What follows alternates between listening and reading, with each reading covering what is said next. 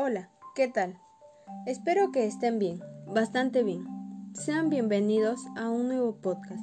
Les habla Tatiana, en representación del Grupo A, conformado por mis compañeros Gianmarco, Fran, Nicole y Max.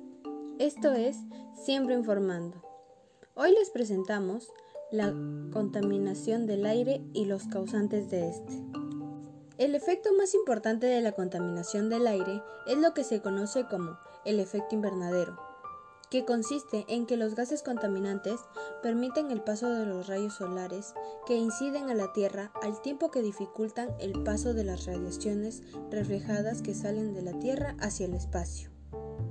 Debemos entender cómo la contaminación del aire ha causado muchas muertes a consecuencia de que genera diversas enfermedades como infecciones respiratorias agudas, el síndrome obstructivo bronquial, asma, la neumonía, cáncer al pulmón, bronquitis crónica, entre otras. También puede causar daños al sistema cardiovascular, digestivo e incluso problemas de la vista, piel y hasta cáncer. Lamentablemente estamos viviendo una situación muy difícil ya que, de acuerdo a las estadísticas de la OMS, 3.8 millones de personas mueren prematuramente a causa de la contaminación del hogar. Asimismo, entre las causas que ocasiona esta situación se encuentran la quema de combustibles fósiles como el carbón, el petróleo y el gas, que se encuentran relacionados, ya que cuando se quema emite más dióxido de carbono, CO2, que el petróleo o el gas para generar la misma energía, lo que agrava el calentamiento global. El carbón también es tóxico. Cuando se quema, emite sustancias como mercurio o arsénico y pequeñas partículas de hollín que agravan la contaminación. Una de las causas naturales son los volcanes que liberan columnas de cenizas, monóxido de carbono y otros gases dañinos. Inhalar smog volcánico irrita los pulmones y las membranas mucosas. La contaminación del aire tiene diferentes factores, pero son cinco los factores principales que son producidos por el ser humano. Industrial. En muchos países, el productor de energía es la quema de carbón, que es la principal fuente de contaminación, producido por centros eléctricos o plantas basadas en diésel, como también solventes químicos, entre otros. Transporte.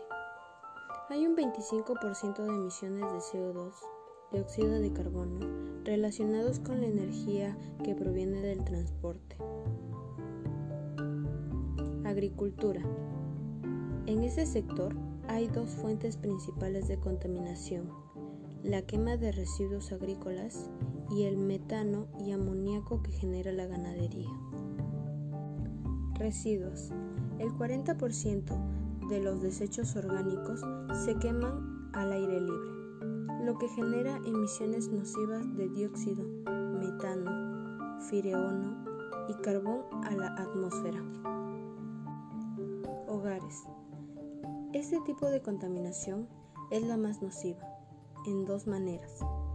Por un lado, porque las familias lo respiran en sus hogares de forma directa, y por otro lado, se presenta en el aire externo de la quema de residuos. Pero todo esto podemos detenerlo. Depende mucho de nosotros. Entre las acciones para reducirlo tenemos en lugar de hacer uso de los automóviles o buses públicos, podríamos caminar o usar bicicleta, además de que estamos colaborando con el cuidado del medio ambiente. Estaríamos realizando actividad física. Disminuyan la cantidad de residuos sólidos que producimos en casa. Compren productos locales. Consuman productos ecológicos.